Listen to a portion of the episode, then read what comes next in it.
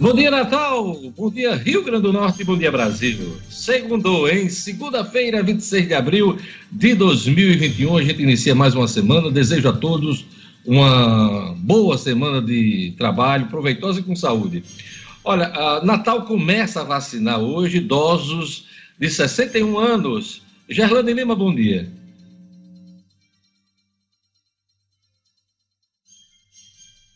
Saúde enviou aí a vacina de Oxford para vacinar esse público-alvo. No final de semana também teve vacinação para idosos a partir de 62 anos e também aplicação da segunda dose da Coronavac para quem tomou a primeira dose da vacina até o dia 27 de março. Daqui a pouquinho eu tenho mais informações sobre vacinação.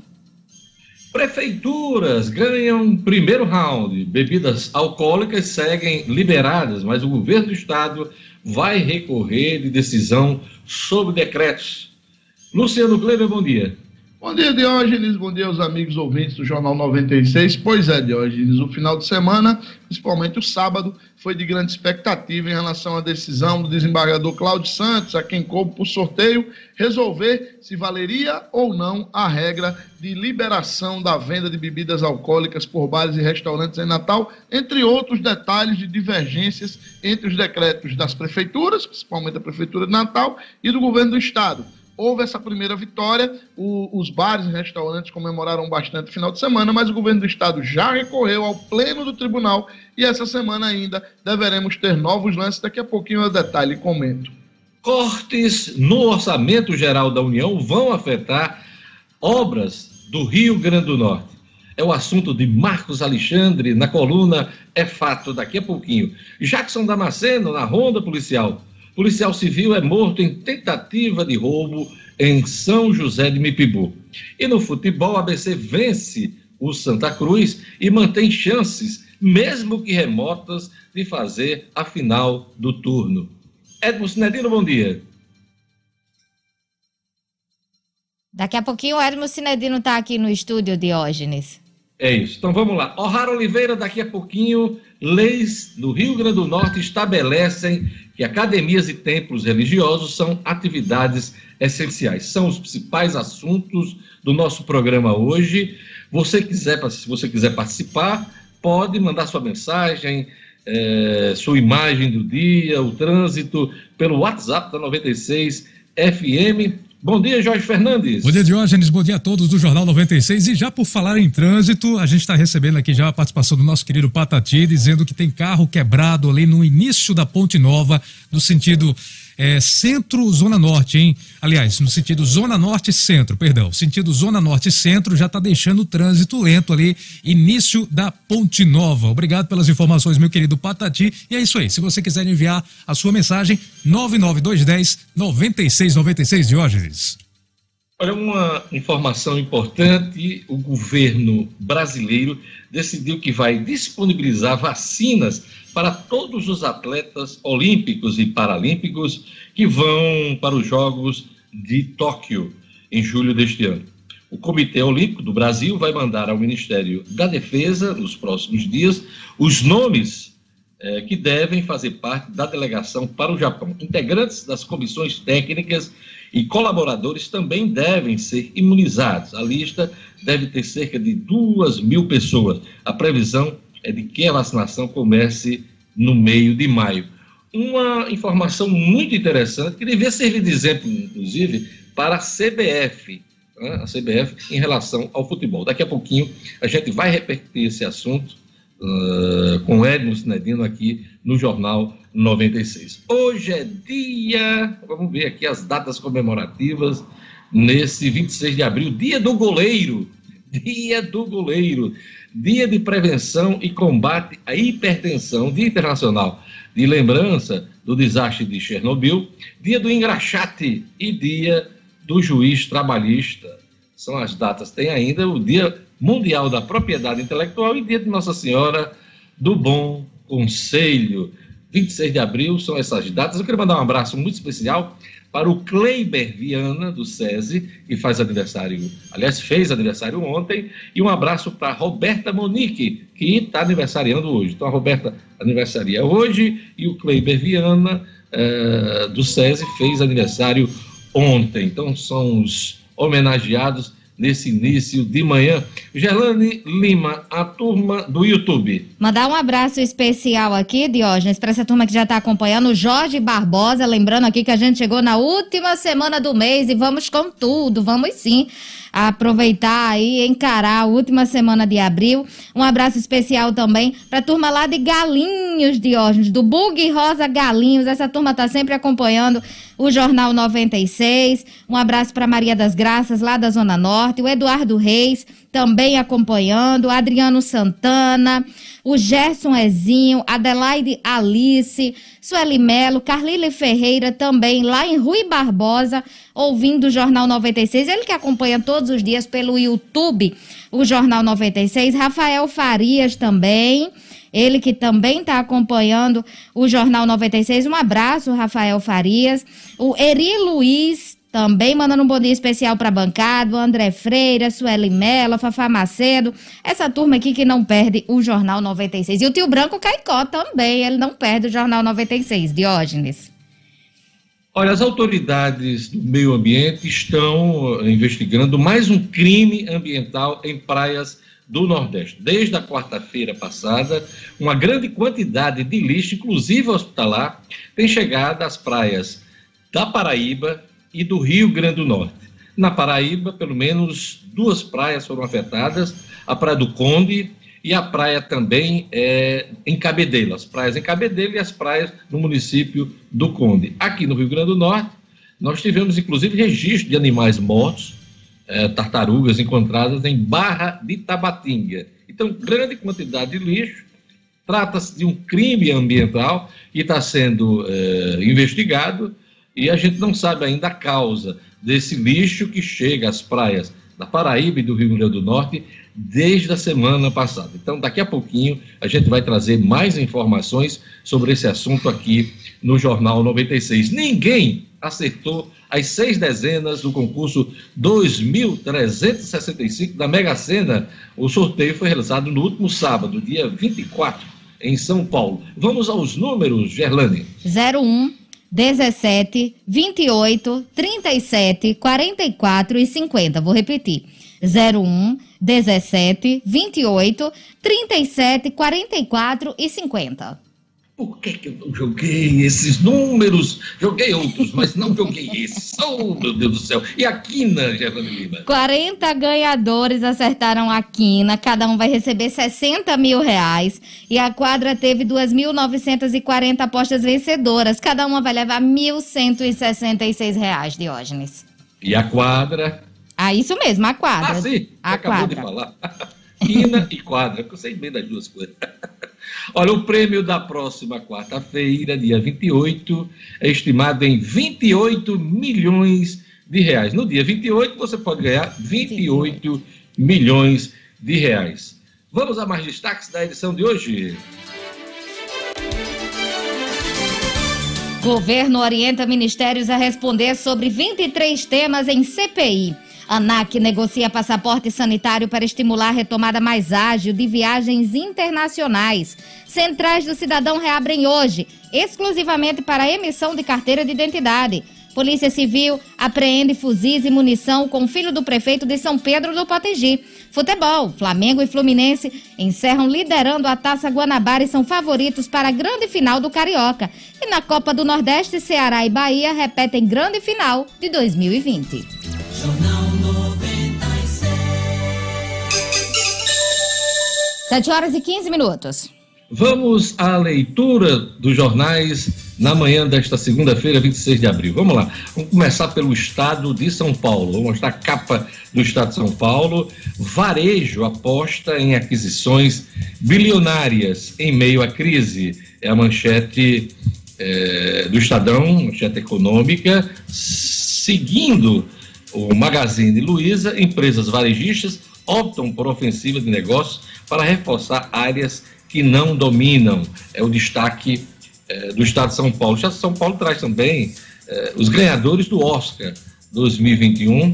Ontem tivemos a festa do Oscar, muita gente acompanhou na TV e nas plataformas digitais. E o grande vencedor da noite foi o filme Nomadland, é, que levou o prêmio, é, o prêmio de melhor filme. A diretora chinesa Chloe Zhao fez história no Oscar. A Frances McDormand, do Nomadland, ela venceu como melhor atriz. E o, melhor ator foi o Anthony Hopkins, pelo filme Meu Pai, muito bacana. Eu assisti esse filme, muito legal. E então tem aí os premiados do Oscar 2021. São os destaques do Estado de São Paulo nessa manhã. Vamos agora para a Folha de São Paulo. O que é que diz a Folha de São Paulo? Vamos chamar aqui a Folha. Uh, a Folha traz na capa: vacinação avançada reduz mortes, mas não os novos casos. Países com imunização elevada ainda registram alta de infecções. Já Israel obtém vitória sobre o coronavírus. Bolsonaro mobiliza a base e prepara sua defesa em CPI. São os destaques da Folha nesta manhã. E agora vamos para as manchetes do Globo. O Globo traz na sua capa: governo orienta ministérios a responder sobre 23 temas em CPI. É o destaque do Globo. Pressionado, o Planalto atua para se proteger de ações no Tribunal de Contas do Estado. Mãe do garoto Henri muda a versão e acusa Jairinho. São os destaques do Globo nesta manhã.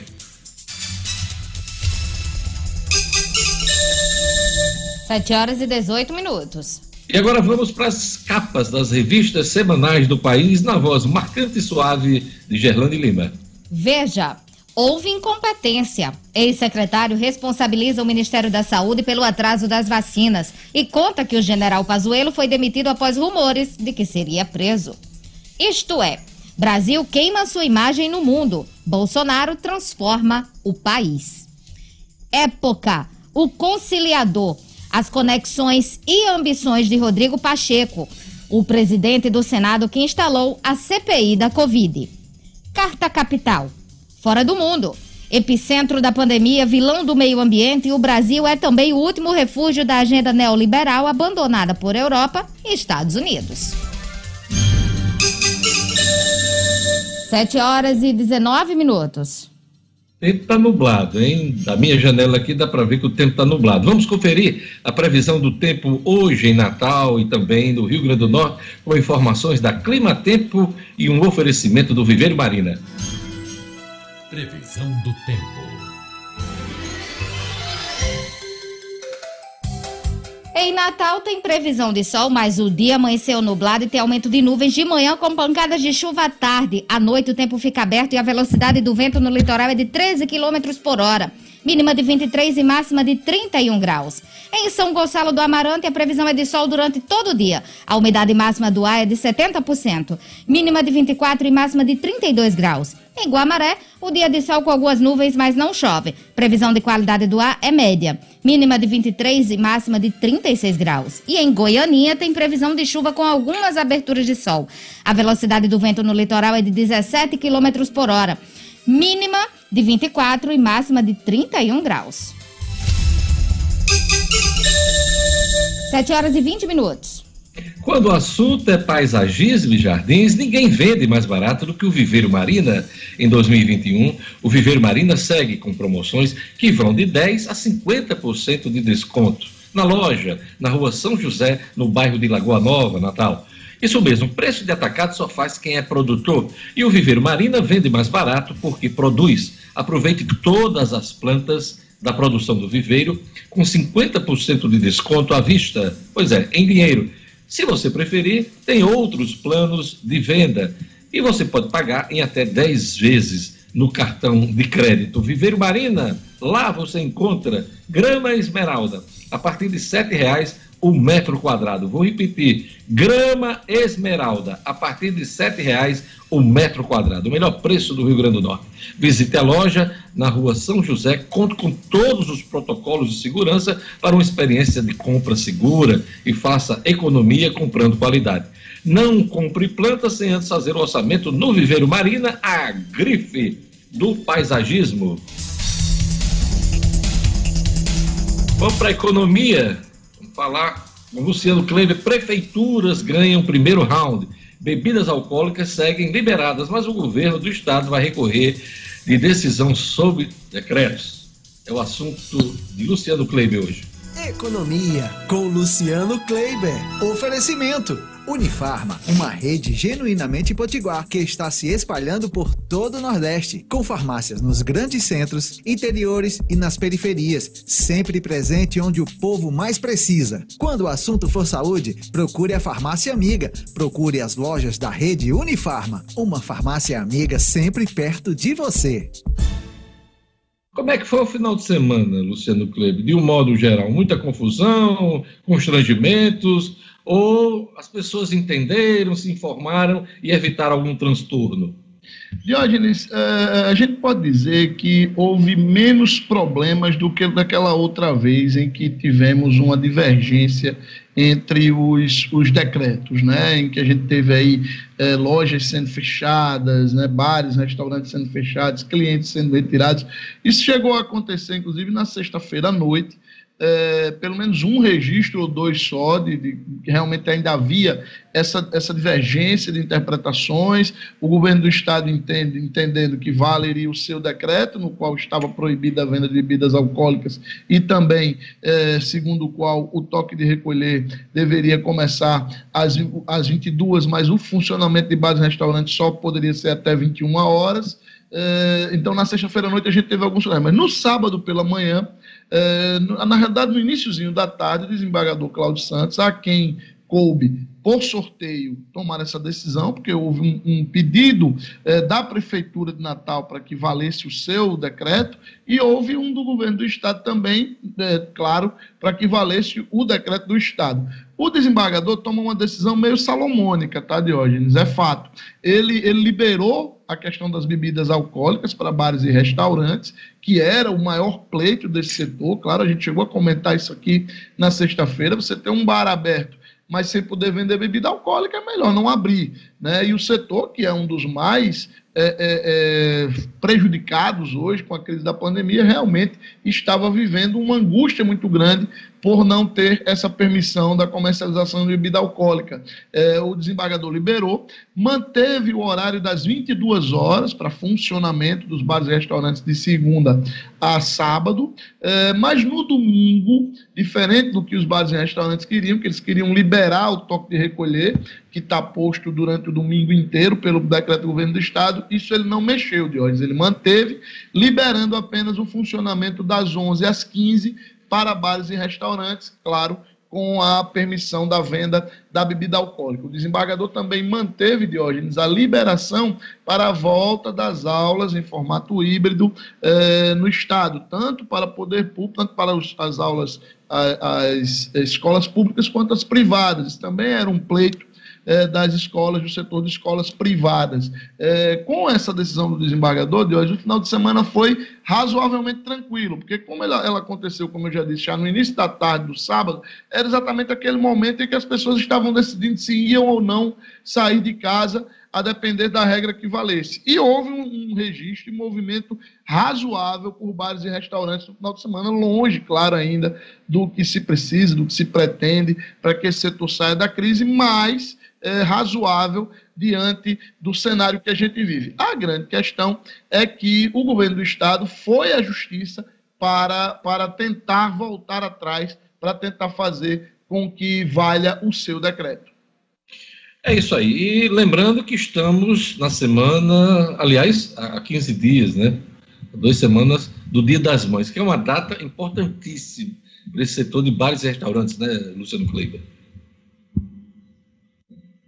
Pois é, Diógenes, a gente comentou isso também aqui na sexta-feira, que é, é, essa, esse, esse embrolho, esse debate, ele acontece exatamente às vésperas de uma das melhores datas do ano para o setor de bares e restaurantes, né? Que é, é esse próximo domingo. O outro, a gente tem aí o Dia das Mães. Há uma expectativa muito grande é, com relação a que se tenha um movimento razoável principalmente nos restaurantes no domingo do Dia das Mães. Jorge, deixa eu só aproveitar aqui, Gerlane Lima mandou uma mensagem dizendo que tem um ouvinte, o ouvinte, na realidade, Atla, questionando sobre a possibilidade de música ao vivo em bares e restaurantes. O desembargador Cláudio Santos não tocou nesse ponto, então continua valendo o que está posto no decreto do Estado, tá? Então não é permitido, pelo menos por enquanto. Ainda, como eu disse, ao longo da semana deve haver debate em relação a esse assunto. Se eu não me engano, o Atla é do Cinzeiro de Motel. Ah, deve ser. Grande abraço, meu amigo Atla. Grande abraço. Olha, antes da gente falar da ANAC, né, que negocia passaporte sanitário, Luciano, eu queria comentar que a sanção do orçamento de 2021 causou um clima de insatisfação generalizada entre os ministros do presidente Bolsonaro. Para preservar o acordo, que assegurou aí um total de 33,5 bilhões de reais em emendas parlamentares, o presidente Bolsonaro cortou cerca de 29 bilhões de reais. Foram cortes na saúde, meio ambiente, além de acabar com o censo 2021 e praticamente zerar as verbas para o Minha Casa Minha Vida. Vai ser um assunto que o, o Marcos Alexandre vai tratar aqui, as obras no Rio Grande do Norte, mas a gente está vendo aqui uma grita geral dos ministros. Esse final de semana eu acompanhei a entrevista do do Marcos Ponte, que é ministro da Ciência e Tecnologia, inclusive chamou de, de estrago. O corte e disse que não é possível ligar e desligar pesquisas no país, inclusive uma, vacina contra o, a Covid que está sendo desenvolvida, né, com o aval do Ministério da Saúde. O Marcelo Queiroga uh, assegurou que não vai faltar recursos, né, mas houve cortes na, na pasta dele, cerca de 2,2 bilhões de reais, e um que andou reclamando também no final de semana, Luciano, por incrível que pareça, foi o Ricardo Salles, o Tocha Humana, ministro é, do Meio Ambiente, que pediu uma complementação aí de pelo menos 270 milhões de reais para os órgãos de fiscalização que ele anda desmontando, hein? Luciano Kleber. É, você, você começou no início do seu comentário, você falou tudo. Não dá para cortar 29 bilhões de reais de um orçamento e você não ter áreas sensíveis ao, ao funcionamento do governo, às necessidades da sociedade brasileira como um todo, é, não, não serem atingidas. Né? E a gente está vendo aí. A gente alertava para esses riscos, tá certo? A gente dizia que esse travamento do Congresso, esse travamento do, do orçamento, essa, essa sanha do, dos congressistas em busca de emendas iria afetar o nosso dia a dia, e uh, os números estão aí. Já há, inclusive, também, Jorge, em relação ao censo, você falou falou do Marcos Pontes, falou do Ricardo Salles. Em relação ao censo, Diógenes, que não é realizado desde 2010, deveria ter sido realizado ano passado, não foi por causa da pandemia, e ficou para este ano e não tem recurso novamente. Já há representantes do Judiciário, Diógenes, defendendo que a realização do censo é uma obrigação do governo e ele pode ser é, imposto é, pelo judiciário, por alguma decisão judicial, é, para que o governo realize. E aí não se sabe de onde o governo vai tirar esse dinheiro, né? porque é, o orçamento que era de quase 2 bilhões de reais, ele caiu para 115 milhões no caso do, do, do, IBGE. Né? Então, quer dizer, é muito, muito complexo o nó que o presidente Jair Bolsonaro tenta desatar. Sem contar que ainda há especialistas, inclusive o Instituto Fiscal Independente já deu outras declarações no final de semana, dizendo que o Brasil corre sim um risco de paralisia da máquina pública no final do ano, de hoje, de não ter dinheiro para o básico. Vale acompanhar. Pois é, e nessa questão do censo, você falava em num orçamento previsto de 2 bilhões, isso é o que estava na peça orçamentária desse ano, mas a previsão era de 3 bilhões e meio para o IBGE.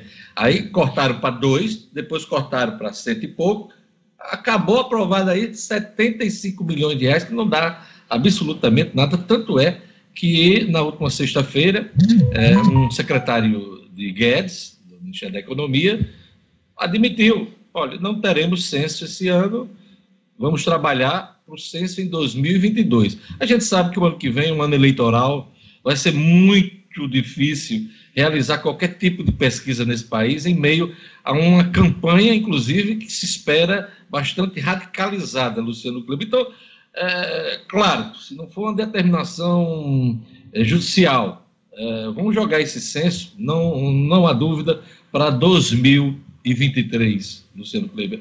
Luciano, a ANAC, que é a Agência Nacional da Aviação Civil negocia um passaporte sanitário para estimular a retomada mais ágil de viagens internacionais. Olha, isso já começa a ser testado lá fora, na Europa, em alguns países que estão tendo sucesso com a, com a vacinação, o Reino Unido Israel. Mas dá para falar em passaporte sanitário aqui no Brasil, nessa confusão toda? É, um, é uma expectativa né, da ANAC e do setor aéreo, claro também do setor é, turístico de uma maneira geral, tá certo? E a ANAC ela precisa realmente é, partir na frente, ela precisa realmente é, buscar esses primeiros entendimentos. Precisa provocar o assunto, discutir com, os, com o setor, né, para poder avançar, né? Exatamente. Realmente o cenário hoje não é muito positivo para isso, né? A gente não tem aí nem 5% da nossa população vacinada com as duas doses. Então isso realmente é muito preocupante.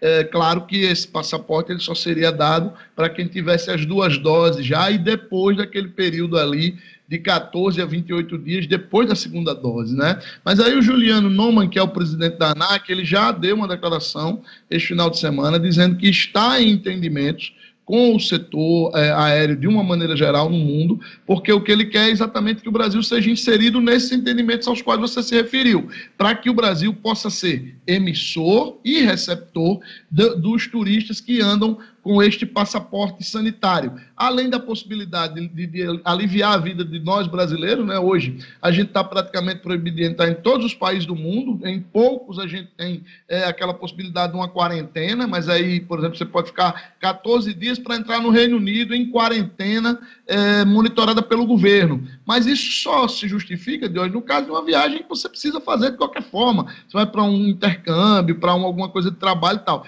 Mas uma viagem de turismo, se você tem que ficar 10 dias em quarentena, está totalmente inviabilizada. Né? Então, é, o que se quer é derrubar isso com o passaporte sanitário e, principalmente hoje, trazer esses turistas para o Brasil. Lembrando que hoje a gente só tem 5% da nossa movimentação de turistas estrangeiros no Brasil. Quem é que está querendo vir para cá agora, Luciano Kleber? Pois difícil, é, né? Muito difícil. A coluna do Luciano Kleber é um oferecimento da Unifarma. Unifarma que está presente em praticamente todo o Nordeste, são mais de 850 lojas e tem sempre uma bem pertinho de você com preço baixo de verdade. Eu garanto, e você sabe que de economia eu entendo. Ele mesmo. Até amanhã, Luciano Kleber. Até amanhã, grande abraço. Jornal 7 horas e 33 minutos. Olha, hoje o Detran nos convidou a falar sobre um assunto muito importante: o valor que a gente dá à vida. A gente está exposto a desafios, problemas, doenças, e é preciso sempre ser mais forte do que no dia que passou. Mas no trânsito, você tem o poder de fazer escolhas que salvam ou acabam com muitas vidas, todos os dias. Uma decisão errada pode mudar tudo. Não dirija depois de beber. Não se distraia com o uso do celular. E sempre use cinto ou capacete. Essas são escolhas suas e de mais ninguém. Valorize a vida. Lembre-se da mensagem do Detran do Rio Grande do Norte. Não seja a próxima vítima no trânsito. Dê preferência à vida. Nosso assunto agora é o futebol. ABC vence o Santa Cruz e mantém chances, mesmo que remotas, de fazer a final do turno. As informações com Edmo Cinedino. Esportes com Edmo Cinedino. Bom dia, Edmo. Bom dia, Diógenes. Bom dia, ouvintes do Jornal 96. Foi ontem, jogo único né, da rodada, jogo atrasado da sexta rodada. O ABC enfrentou o Santa Cruz de Natal e venceu por 1 a 0. O gol saiu no primeiro tempo, aos 41 minutos. William Anicete foi o autor. Com esse resultado, Diógenes, o ABC foi a 10 pontos. ABC falta enfrentar o Açu na última rodada. E a situação é a seguinte: o Globo lidera o campeonato com 13 pontos e 7 gols de saldo. O América é o vice-líder com 13 pontos e 4 gols de saldo. O ABC aparece na terceira posição com 10 pontos, 3 a menos e apenas um gol de saldo. Isso quer dizer que o ABC terá que vencer o Açu terá que torcer por tropeço, por derrota de Globo ou América e ainda, de hoje, tirar essa diferença do saldo de gols. A missão do ABC é difícil, não é impossível, matematicamente ainda existe possibilidade. O Globo vai enfrentar o Força e Luz na última rodada.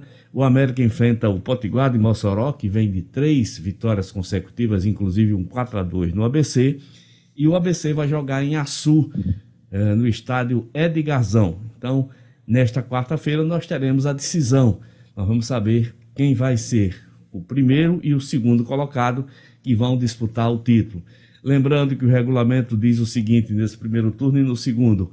O primeiro colocado joga contra o segundo na decisão do primeiro turno, a Copa Cidade do Natal, com a vantagem do mando de campo e do empate. A situação hoje seria se o campeonato terminasse hoje, o Globo enfrentaria o América no estado Barretão em jogo único com a vantagem do empate, Diógenes.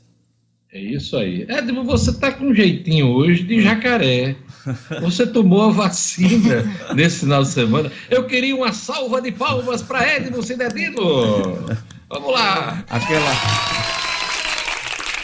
Deu, é, deu, não sei se, se, se, lá onde você estava deu uma, aquela chuva, assim, tipo 12 horas, deu uma chuva muito forte e me deu uma vontade de, tão danada de mergulhar nos esgotos. Se o cabo não me segura, eu vejo aquela água passando. Deu uma vontade de mergulhar tão grande, estranho, viu? Depois que eu me vacinei, eu fiquei com essa vontade muito grande. É, ei, é, é, Gerlane, o apelido dele desde sábado é Edmo Lacoste. É. Aliás, aqui, ó. Olha aí, olha aí. É pra ver se atrai a vacina, né, de hoje. Só tô esperando a minha, né? Pra, Tem que chegar. Eu até vou com essa camisa aqui. Eu vou até com essa camisa Vai no dia. Parabéns. Sinadino, falar em vacina, ah. é, eu trouxe um assunto aqui hoje que é muito legal.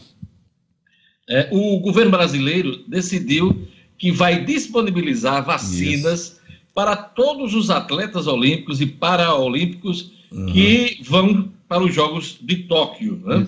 em julho deste ano. O Comitê Olímpico Brasileiro vai mandar uma lista, Isso. o Ministério da Defesa, e, e, todo mundo vai ser vacinado. Que bacana. Quase dois Eu vi essa notícia, ah. lembrei da sugestão que a gente já deu aqui no Jornal 96, Isso. de que a CBF deveria encarar uma ampla vacinação de todos os atletas profissionais do futebol, me inclusive para não ter que estar tá interrompendo o campeonato aqui nesse Brasil. Me lembro, me lembro que você falou sobre isso, Diorge. Também lembrei disso serão vacinados quase 2 mil atletas, né? Entre olímpicos e paralímpicos, né?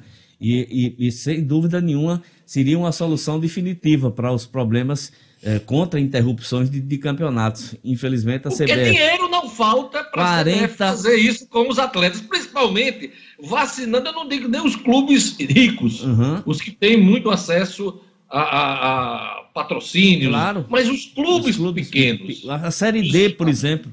Toda a Série D, por exemplo, né, Dios, deveria ser vacinada. Série D e Série, série C. Série D, Série C. Né? Série C. Série B. Já. 48, né? 48 milhões foi o superávit da CBF é, nesse ano de 2020. É dinheiro demais. Poderia tranquilamente é, fazer, é, fazer essa vacinação de hoje. Pois é, dúvida. fica a dica, fica né? A dica. E o Comitê Olímpico Brasileiro, que inclusive a gente. Eu, eu vi essa necessidade lá atrás, e eu disse, uhum. rapaz Antes de mandar esses atletas para Tóquio, é preciso vacinar todo mundo, né? Exato. E isso tem que ser uma obrigação de todos os governos isso. que vão participar das Olimpíadas. Esses Pelo atletas vão interagir com gente do mundo inteiro. Isso. É, muitos, muitas modalidades esportivas você tem é, contato, né? Uhum. Tem, Sem dúvida, a maioria, é, né, Diogo? A maioria das, das, das modalidades são modalidades de contato, né? Tirando um tênis, que você está de um lado da quadra, Raríssimas outro, exceções. Uma, é. uma, modalidade que você fica dentro de um bar, Isso, sozinho. Exato. tudo bem, mas o futebol, é, basquete, basquete o judô. judô. o judô, o camarada derrubou. Todas as lutas. Todas as lutas. Todas as né? lutas, então, né, de hoje acertadíssima Sem e dúvida. eu fiquei muito satisfeito em ver essa notícia uhum. no final de semana. Mas daqui a pouquinho teremos mais Edmo Sinedina, a gente vai falar sobre Flamengo e Fluminense, encerram liderando a taça Guanabara no final de semana, e teremos também Copa do Nordeste, Ceará e Bahia, repetem grande final de 2020. Daqui a pouquinho no Jornal 96. Vamos para um rápido intervalo.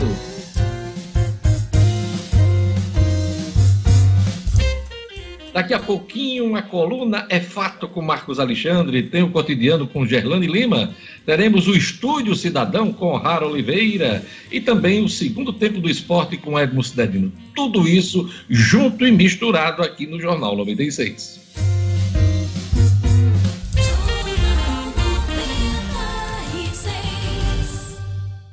Ei, ei, você aí, responda. Você concorda que tomar só uma cervejinha não vai atrapalhar na hora de dirigir? Que não tem motivo para andar lento se não tem radar, que não custa nada checar a rede social enquanto dirige. Então, esse comercial é para você. Se você achar que acidentes só acontecem com os outros, esse é o primeiro passo para que ele aconteça contigo. Respeite o próximo no trânsito. Busque o caminho da segurança, da educação e da paz. Compartilhe carona, utilize mais táxi, transportes públicos e de aplicativos. Sempre que possível, vá de bicicleta, de patinete ou caminhe no seu dia a dia. Não seja a próxima vítima. No trânsito, dê preferência à vida. Detran RN, Governo do Estado. Os números da 96 não param de crescer. Em 2020 foram mais de 3 milhões de visualizações e quase 30 mil inscritos. Um aumento de 400% em apenas um ano. O programa Meio Dia RN conquistou um milhão de visualizações no YouTube em apenas um ano, se tornando mais um líder de audiência da emissora no rádio e nas plataformas digitais. Em 2021, os números explodiram. Foram quase 2 milhões de visualizações e 20 mil inscritos em apenas três meses. Um dos vídeos do Jornal das Seis, publicado no nosso canal, virou referência nacional e foi assistido por mais de 400 mil pessoas. Para toda essa audiência, o nosso muito obrigado. O reconhecimento do público é o nosso combustível para sempre buscarmos fazer mais e melhor. E não esqueça, todo o conteúdo da 96 FM está a seu alcance, a hora que você quiser, no nosso canal no YouTube. Acesse e assista youtube.com/barra 96 FM Natal RN. Hospitais, laboratórios reconhecidos e uma ampla rede médica, a Amil ainda oferece um programa completo de saúde mental. É cuidado com seu funcionário, é cuidado com a sua empresa. Procure seu corretor ou ligue 3004 mil. A Mil, cuidado certo para você viver o seu melhor.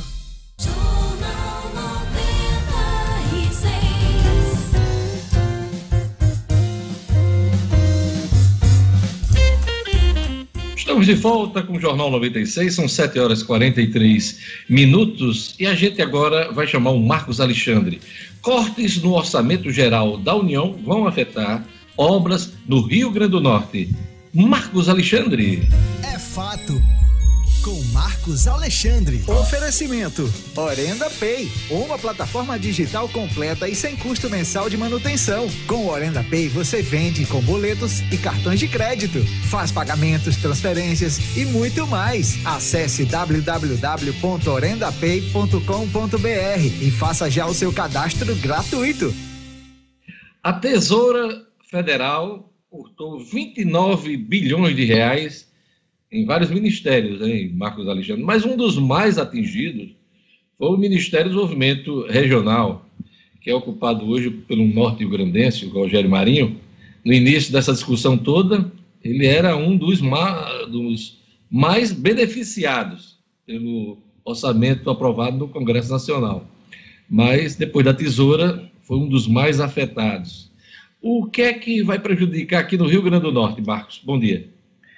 Bom dia, Jorge. Bom dia aos ouvintes, amigos do Jornal 96.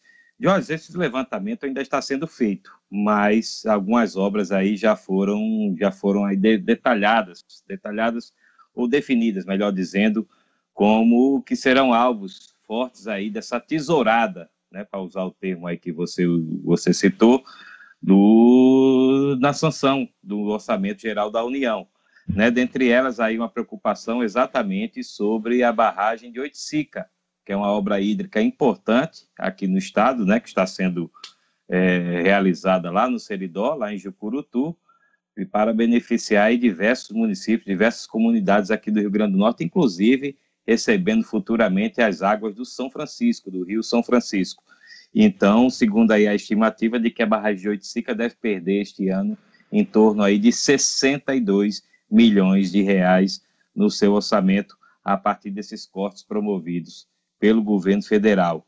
Outra obra importante, né, de, que, de que há uma preocupação, é a duplicação da reta Tabajara, que já vem caminhando muito lentamente, não só no atual governo do presidente Jair Bolsonaro, também nos anteriores, é bom que se diga, mas é, esse ritmo pode ser ainda, ficar ainda mais desacelerado, vamos colocar assim, né, porque 10 milhões pode ser aí a quantia que seja aí cortada desses, desse orçamento da, da reta Tabajara, da duplicação da reta Tabajara, que liga aí Natal, a Grande Natal, a Mossoró, principalmente, e a região oeste. Né? É uma obra importante. Né? Essa duplicação, é, por enquanto, está no trecho ali de Macaíba, né?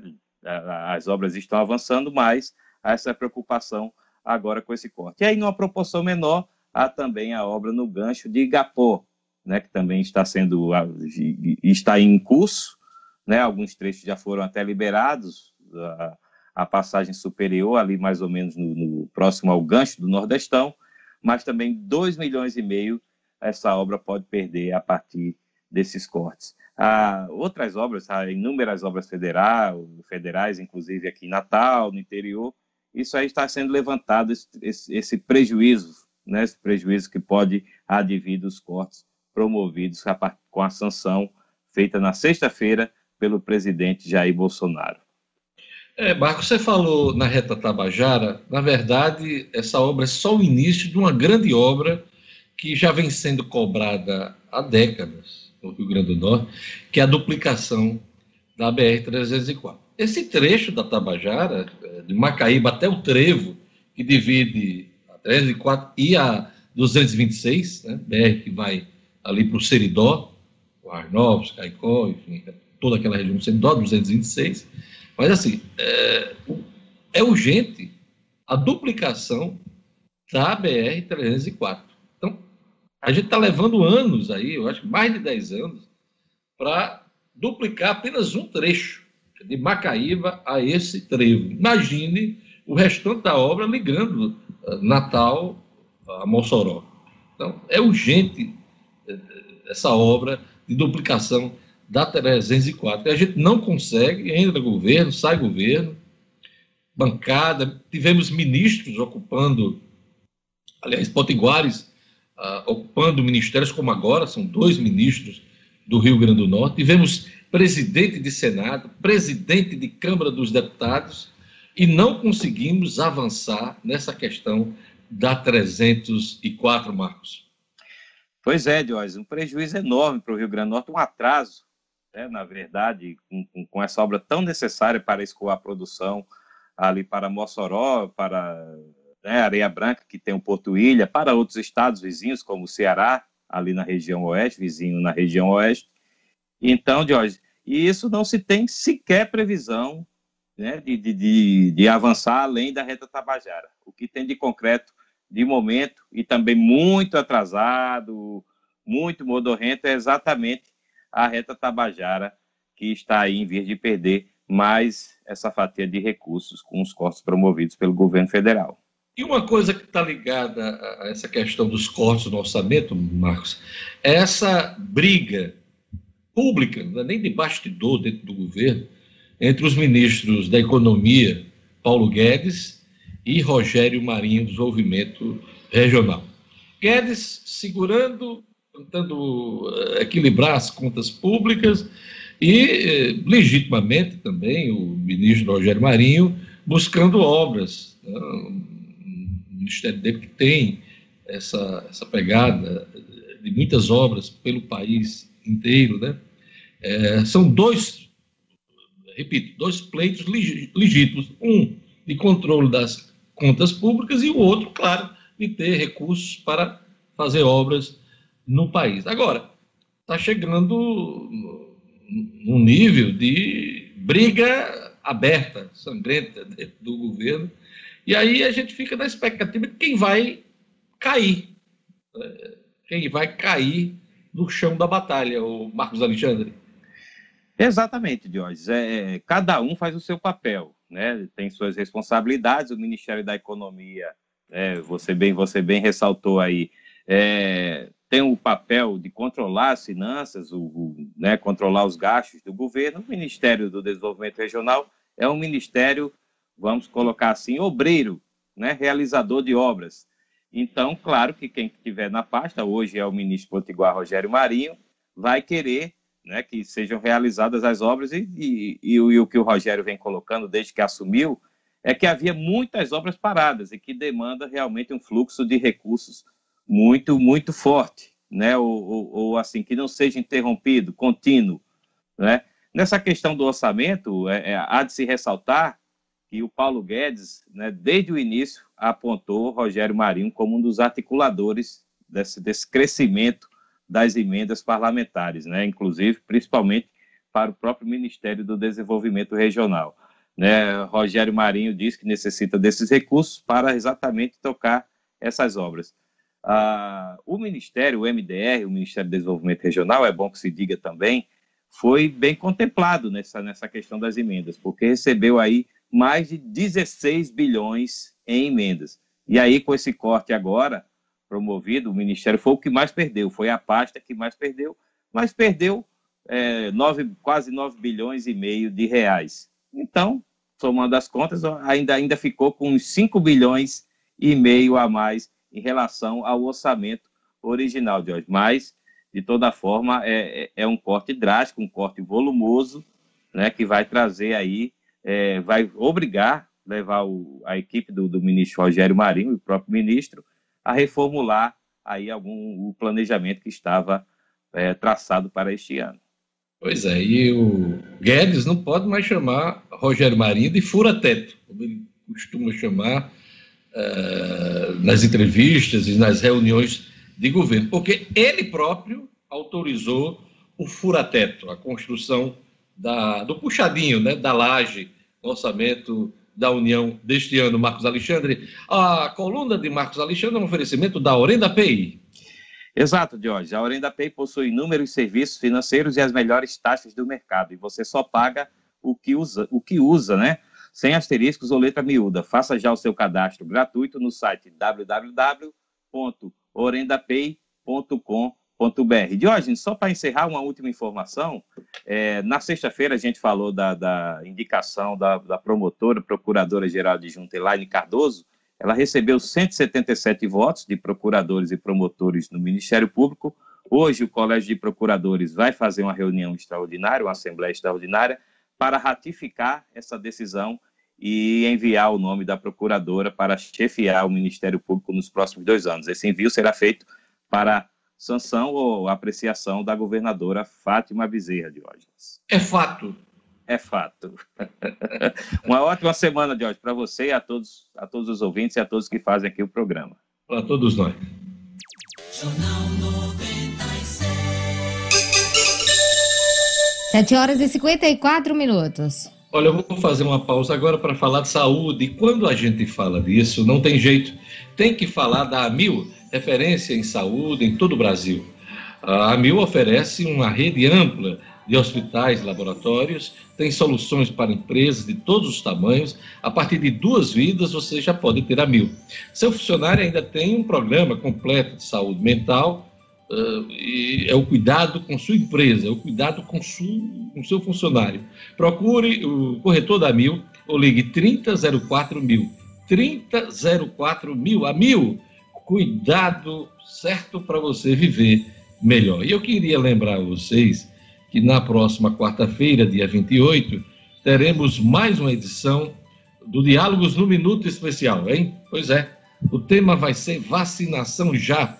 Vacinação para todos, programa ao vivo. Meus convidados nesta semana, Marise Reis, infectologista e membro do Comitê especialistas da CESAP, Secretaria de Saúde, e o Alexandre Mota, médico, infectologista e também político. Nós vamos debater a vacinação do Rio Grande do Norte no país e o momento da pandemia, o enfrentamento, os desafios das gestões públicas aqui, né, nesse momento tão difícil. Então, dia 28, quarta-feira, às 11 horas, no meu canal no YouTube, é só acessar youtube.com barra Diógenes Dantas, você acompanha Diálogos no Minuto Especial, vacinação já, vacinação para todos.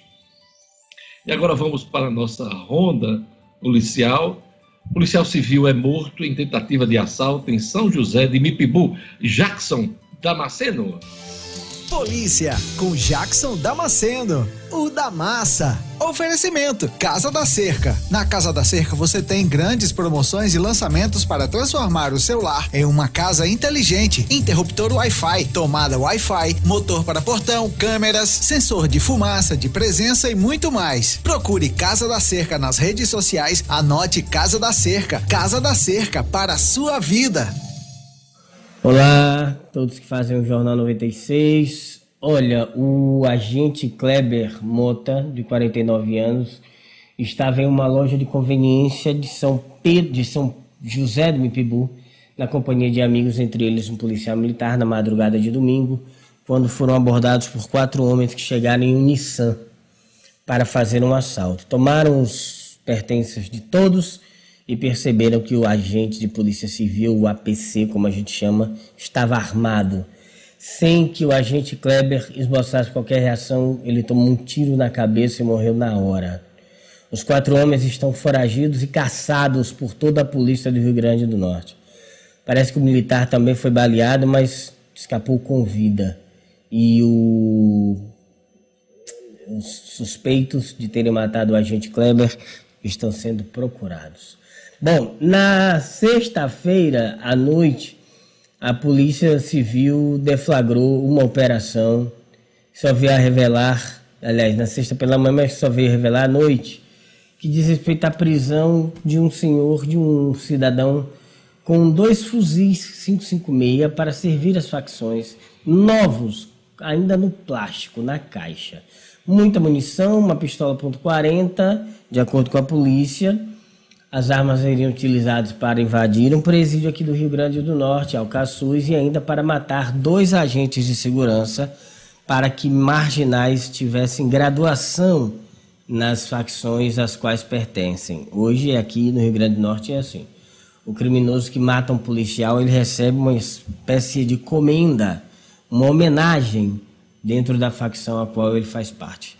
Só que o cidadão que foi preso com essas armas é Miguel Cabral Nasser Filho, filho do prefeito de São Pedro do Potengi, Miguel Cabral, eleito no último pleito.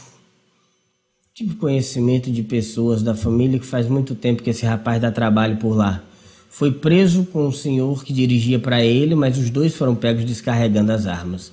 Estão presos em flagrante, situação complicada dos dois. São as notícias desta segunda-feira. A gente volta amanhã. Até lá.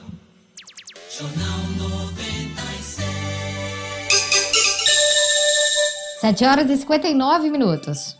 Você ainda é daqueles empresários que prioriza sua relação financeira com os bancos tradicionais? Priorize quem te valoriza e vamos juntos contribuir em nosso estado para uma cultura cooperativista na qual o resultado da economia fica aqui, em nossa comunidade. Quando for pensar no parceiro financeiro, nas suas atividades bancárias, pense Cicobi e faça parte do sistema cooperativo financeiro que mais cresce na Grande Natal. Procure um dos gerentes do Cicobi. Anote o número 4009 3232 4009 3232 Cicobi. Faça parte. Olha, Natal começa a vacinar hoje os idosos de 61 anos os detalhes com Gerlane Lima. Cotidiano com Gerlane Lima. Oferecimento: Universidade da Criança, localizado em Rego Moleiro, que oferece ensino infantil e fundamental, tempo integral, atividades aquáticas e extracurriculares, matrículas abertas. Ligue 3674 3401. Gerlane Lima abril ainda não terminou, mas o total de mortos por Covid-19 no Brasil já atingiu a marca de 195.949 eh, mortos. Né? É, e é um número que impressiona. Né? É, no domingo foram confirmadas 1.316 vítimas fatais, levando o total aí de para o total, né, desde o início da pandemia, para 390.095 óbitos.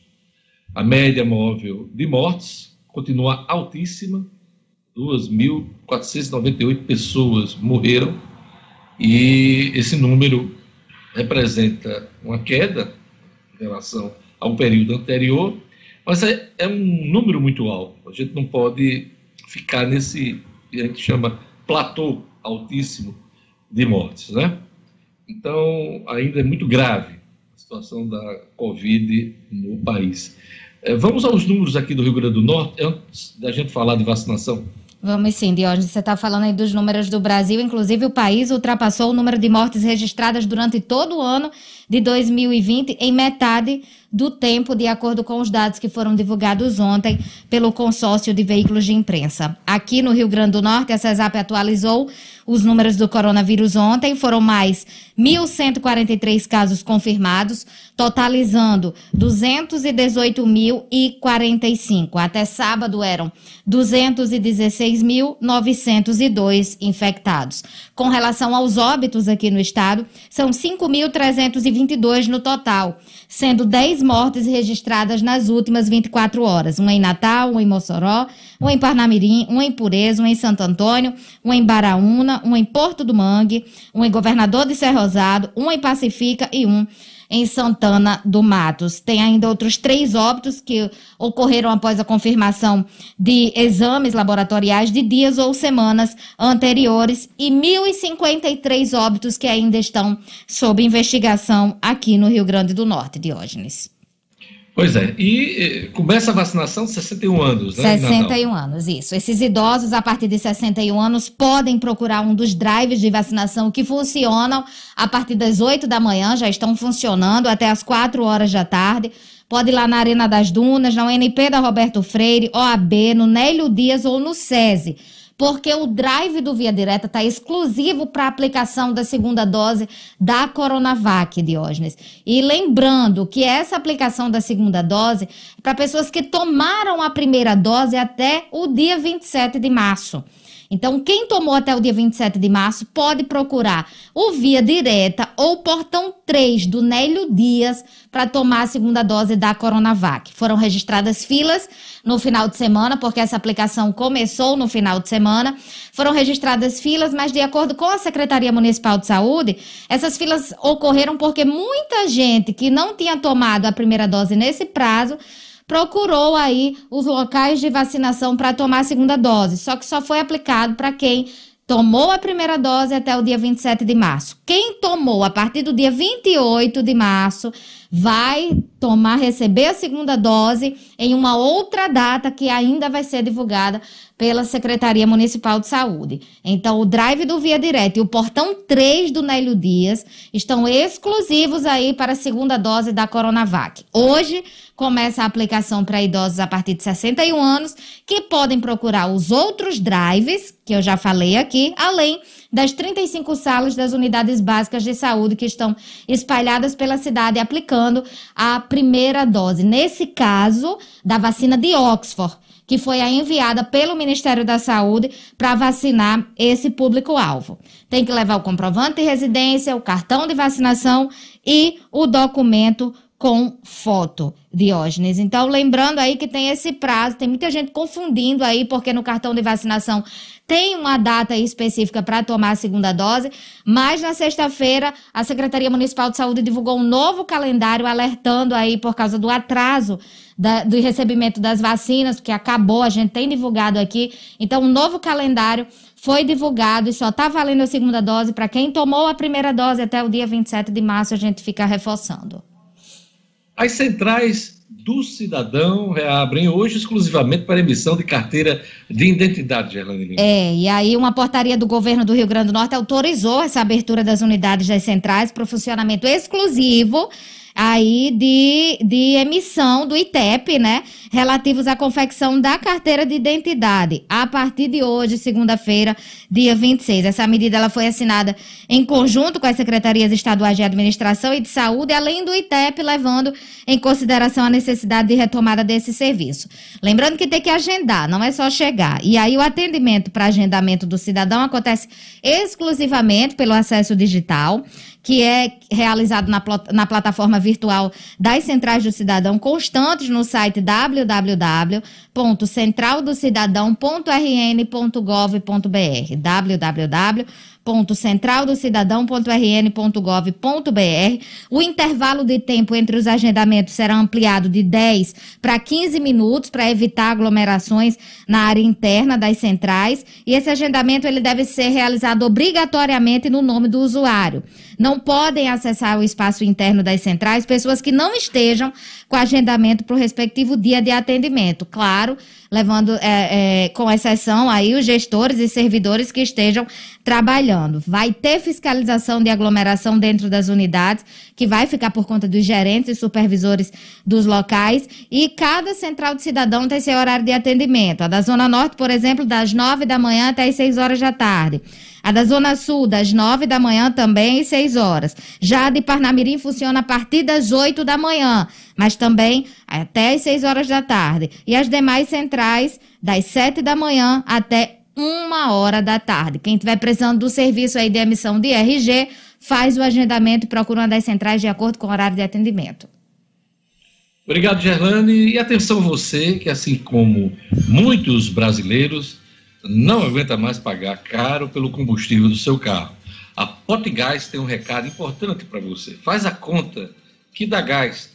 GNV é mais economia para você, é o gás natural, além de ser uma solução segura e do ponto de vista ambiental correta. O GNV é o mais barato dos combustíveis, fácil de encontrar, rende mais e não pode ser adulterado. Quer fazer a conta? Pois é, a Potgás ajuda você. Tem um site, você acessa o site, faz a conta. Vou repetir, faz a conta e você vai fazer lá com a Potgás a conta e vai chegar a essa conclusão, hein? Vai pagar, não vai mais pagar caro pelo seu combustível. Converta seu veículo para o gás natural e economize. Potgás faz a conta que dá gás. Olha, leis no Rio Grande do Norte estabelecem que academia e templos religiosos são atividades essenciais este é o assunto do Estúdio Cidadão hoje, com O'Hara Oliveira. Estúdio Cidadão, com O'Hara Oliveira. Ela voltou! Palmas! Palmas para O'Hara Oliveira! Bom dia, Diógenes. Bom, Bom dia, dia todo mundo acompanhando o Jornal 96. Pois é, igrejas, templos religiosos e academias agora são de fato consideradas atividades essenciais durante os períodos de calamidade pública. Havia uma polêmica muito grande em relação a esse tema, né? Há quem entenda que, por serem locais de grande circulação de pessoas, há uma, um, um, são locais extremamente propícios aí para a infecção da Covid-19. Mas havia uma outra corrente, né? Várias pessoas que defendiam o funcionamento desses lugares, porque as igrejas, por serem, claro, locais de fomento da fé, eh, nesse período tão difícil, tão complicado, tão triste que a gente vem vivendo da pandemia, e as academias aí, claro, né, por, por uma questão de saúde, já é comprovado que quem treina de fato, há um aumento de imunidade, e aí, é, de fato, as pessoas tinham a necessidade que essas academias fossem abertas, estivessem abertas. Né? No ano passado, as academias, por exemplo, passaram meses fechadas.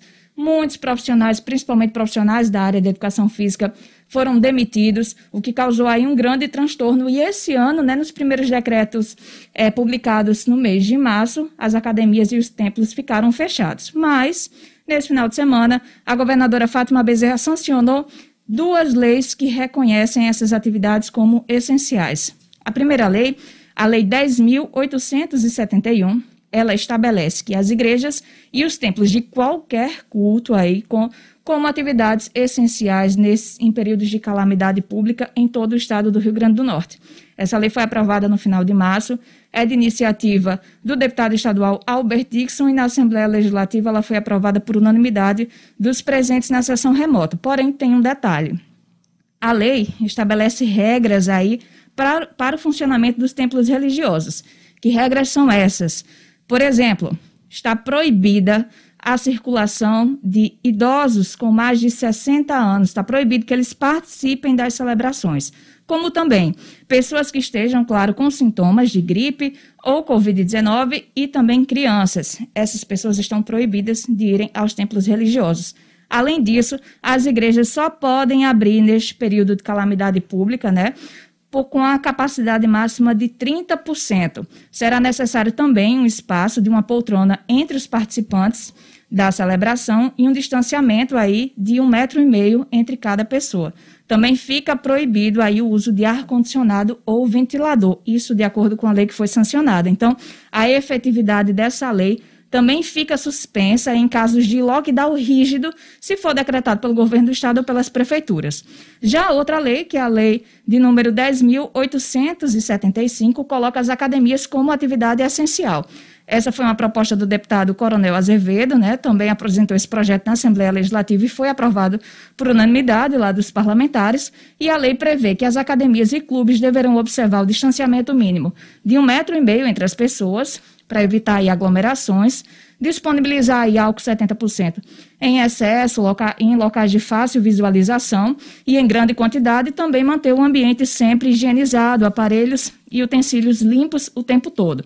Então, de acordo com o documento dessa lei, as academias deverão obedecer às determinações do Ministério da Saúde e da Secretaria de Saúde Pública do Rio Grande do Norte.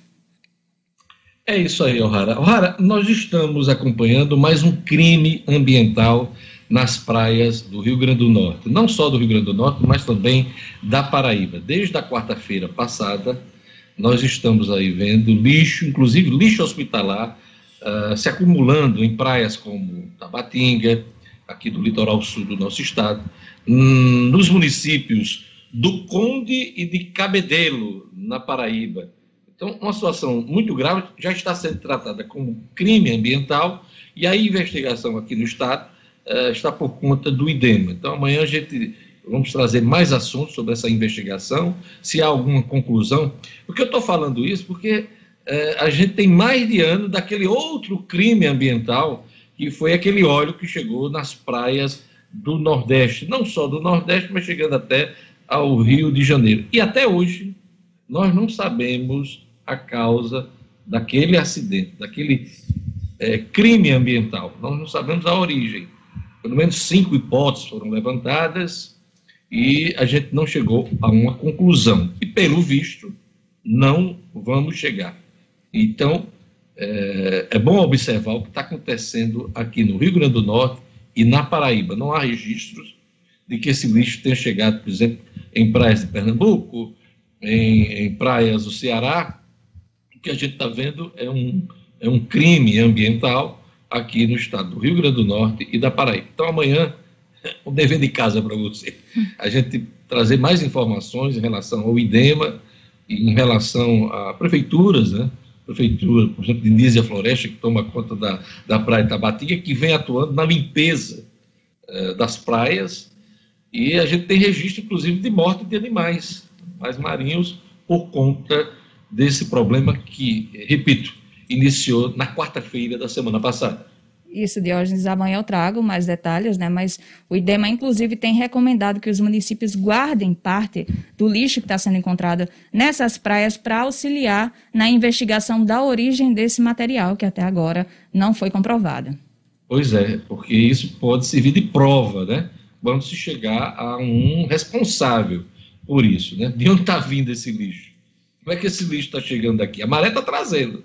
Então vamos ver, vamos acompanhar isso aí. Então o problema está se verificando na Paraíba e no Rio Grande do Norte. O'Hara Oliveira, bom um ter você de volta. Até amanhã com o Estúdio Cidadão. Até amanhã, um abraço a todos.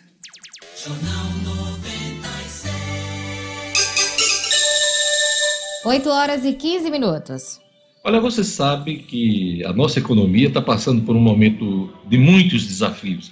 Então, uma hora dessa, tem que contar com quem quer fazer seu negócio crescer. Isso é de interesse do Sebrae, né? Então, conte com o Sebrae, o Sebrae está com você. Conheça o portal Sebrae, um ambiente digital repleto de conteúdos direcionados a todos os tipos de empresa. Acesse digital.rn.sebrae.com.br. Vou repetir: digital.rn.sebrae.com.br. Escolha o que você precisar lá no site do Sebrae, hein? Pois é, baixe os conteúdos, são e-books, ferramentas, cursos e muita informação, tudo uh, digital, 100% digital. Informação de qualidade e serviços que só o Sebrae oferece. É uma dica de mestre para quem é empreendedor. Acesse digital.rn.sebrae.com.br. Do like ao lucro, portal mais completo para o seu negócio. Vamos lá para o futebol agora, né? Vamos chamar o Cinedino. Flamengo e Fluminense encerram liderando a Taça Guanabara e são os favoritos para a grande final do Cariocão. Edmo Cinedino. Não existe nada mais complicado, né, de hoje do que esse tal de campeonato carioca, né? Que coisa. O Flamengo foi campeão da Taça Guanabara neste sábado, né, com a vitória sobre o Volta Redonda de 2 a 1. No final de semana foram concluídos os jogos da com a 11 rodada, foram concluídos os jogos da fase de classificação. Então, primeiro colocado, Flamengo, 23 pontos. Segundo colocado, Fluminense, 22. Portuguesa, 21. Volta Redonda, 22, 21. Com isso, o Flamengo enfrenta o quarto colocado, Volta Redonda, e o Fluminense enfrenta a Portuguesa. Fluminense segundo, Portuguesa terceiro. Os vencedores se enfrentam na decisão do Campeonato Carioca. Aí terminou. Terminou a Taça Guanabara, termina o Campeonato Carioca. Mas tem o torneio de consolação, que é a chamada Taça Rio, que vai ser realizado entre Botafogo, Vasco da Gama e mais duas outras equipes. Então, de hoje, a confusão do Campeonato Carioca. Parece que vai, tudo indica que podemos ter um grande clássico na final. Flamengo e Fluminense.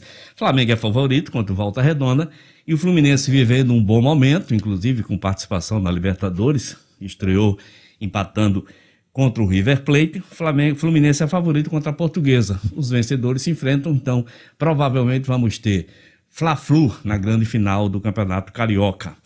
No Campeonato Paulista de hoje, nós tivemos ontem oitava rodada, o Campeonato Paulista está muito atrasado, né? Tivemos a derrota do Palmeiras para o Mirassol. Com esse resultado, o Palmeiras complica a sua classificação. O Santos perdeu o clássico para o Corinthians de 2 a 0, também afunda aí numa, numa certa crise. O Santos que jogou muito mal na estreia da Libertadores. Bragantino 0 a 0 com a Ferroviária e o São Paulo, sétima vitória consecutiva do time do Hernan Crespo, 3 a 0 no Ituano. Os campeonatos que a gente sempre se volta, dá uma olhadinha. Minas teremos já nas, já está nas semifinais o Tombense enfrenta o Atlético Mineiro e o Cruzeiro enfrenta o América. No Campeonato Gaúcho, os grandes estão, assim como no Mineiro, os grandes também estão nas semifinais. O Grêmio enfrenta o Caxias em dois jogos e o Juventude enfrenta o Internacional em dois jogos. São esses de hoje os principais campeonatos brasileiros aí chegando à sua reta final. O de São Paulo com um pouco de atraso por conta da Covid-19 que impediu, que paralisou o Paulistão por algumas rodadas. Diógenes. É, Sinedino, três observações hum. diante de tudo que você falou aí dos campeonatos carioca, os estaduais aí também em São hum. Paulo e Minas Gerais. Primeiro, Flamengo e Fluminense são os melhores times do Rio de Janeiro no momento. Sem não, dúvida. Não há dúvida, né? Sem, é. É, temos uh, em São Paulo uhum. o São Paulo voando. Voando. Exatamente sete vitórias sete no Campeonato Estadual. E eu, de longe aqui, né, do nosso cantinho aqui, acho que vai dar São Paulo é. no Campeonato Paulista. Está cedo para dizer isso, até por conta do atraso, mas o, uhum. o São Paulo está muito bem, está muito bem. Está muito bem. E no Campeonato Mineiro, a gente também vê um time sobrando, né? Uhum. Que é o time do Atlético Mineiro em relação aos demais. Os investimentos que foram feitos no Atlético, não só na, na, na direção, na, uhum. na parte é, do futebol, mas também em tudo. É o, é o, é melhor time hoje de Minas Gerais. Sem dúvida. É quem faz o contraponto ao Atlético hoje ainda está muito mal, que é o Cruzeiro, que ainda se recupera de rebaixamento, não conseguiu voltar a elite do campeonato eh, brasileiro Isso. no ano passado. Então Isso. temos aí esses três destaques, né? Exato. O Flamengo e o Fluminense do Rio, uhum. São Paulo voando no Campeonato Paulista e temos também o Atlético Mineiro sobrando na competição mineira. Exatamente, Exatamente Diógenes, sobrando, é, é, notadamente é, é, candidato ao título, né, Diógenes? Porque hoje a gente vê uma diferença, apesar de ter perdido um clássico para o Cruzeiro, mas a gente vê é, é, muito, é muito notória a diferença de qualidade técnica do time do Atlético para os outros participantes do Campeonato Mineiro. Uh, no, no, Sul a gente o equilíbrio de sempre, né? De, realmente não dá para apostar se Grêmio Internacional qual é o melhor do momento. Acho que o Grêmio talvez um pouquinho melhor, porque o Miguel Ángel Rodrigues, treinador espanhol contratado pelo Internacional para lugar de Abel, tem até sido bem criticado pelos torcedores. Tem muitos torcedores insatisfeitos com o trabalho, mas isso reflete mais por conta da estreia na Libertadores, quando o Internacional estreou com derrota. O Grêmio que você antecipou, que eu nem imaginava que fosse acontecer, quando o Renato Gaúcho acabou demitido. Ou ele se demitiu, sentiu que ia ser demitido, se antecipou à diretoria e deixou o comando do Grêmio, que agora é dirigido pelo Thiago Nunes, que passou por Atlético Paranaense, é, que pa passou pelo Corinthians e estava desempregado e agora é o treinador do Grêmio, Diógenes. Copa do Nordeste, para a gente encerrar. Sim. Ceará e Bahia repetem grande final uh, de 2020. Exato, Diógenes. Esses dois times né, estão sobrando no campeonato, no, no futebol do nordestino. E sem dúvida nenhuma, hoje podem ser apontadas como equipes de ponta. Eu acho que todo, todo mundo que comenta futebol coloca tranquilamente Ceará e Bahia entre os 10 melhores clubes do Brasil hoje. Então, os dois. O Ceará venceu o Vitória de 2 a 0, com muita facilidade, inclusive desperdiçando muitos gols. O Bahia ficou no empate de 0 a 0 com a equipe do Fortaleza, que é outra forte equipe do campeonato do, do, futebol brasileiro hoje, e nos pênaltis venceu por 4 a 2. Com essa vitória de 4 a 2, nos pênaltis o Bahia se credenciou a final repetida. O ano passado o Bahia enfrentou o Ceará, o Ceará enfrentava o Bahia na, na, nas finais, duas vitórias do time alvinegro de Fortaleza e deu o título. O Ceará busca o bicampeonato esse ano é a equipe mais regular, é a equipe mais forte, é a equipe de melhor momento. Mas o Bahia, eu diria que tem do seu elenco mais jogadores qualificados que podem fazer a diferença. De qualquer forma, duas partidas muito empolgantes na decisão da Copa do Nordeste. Diógenes. É isso aí, obrigado, Sinedine. E agora vamos para a última informação o nosso programa hoje na voz marcante e suave de Gerlane Lima. Diógenes, segundo as secretarias de saúde, a falta de doses de vacina deve continuar até julho, até o mês 7. De acordo com o Conselho Nacional de Municípios, um quarto das cidades brasileiras interrompeu a campanha de imunização contra a Covid por falta de doses e, além disso, o Ministério da Saúde anunciou uma redução de 22,5% no cronograma de entrega de vacinas. E aí o Conselho Nacional de secretarias municipais de saúde, disse que essa irregularidade e a escassez deve avançar até o mês de julho no Brasil, mas acredita-se que a partir de julho já se comece a ter uma regularidade com todos os laboratórios fazendo entregas e aí sim ter um número maior de doses disponibilizadas para avançar rapidamente com a vacina. Mas até lá vai ter, a, ter, vai ter ainda aí um ou dois meses críticos com relação à disponibilização de doses, infelizmente. Todo mundo na tela, Crebinho, para a gente se despedir da primeira edição do Jornal 96 na semana, hein? Obrigado a todos. Fiquem com a 96 FM, ainda tem muito mais música, entretenimento e muito mais informação na grande programação da 96 FM, que está bombando, hein? Nas redes sociais e na internet. É isso aí. Amanhã a gente está de volta com o Jornal 96. Tchau! Uma ótima semana a todos. Tchau, tchau. Tchau.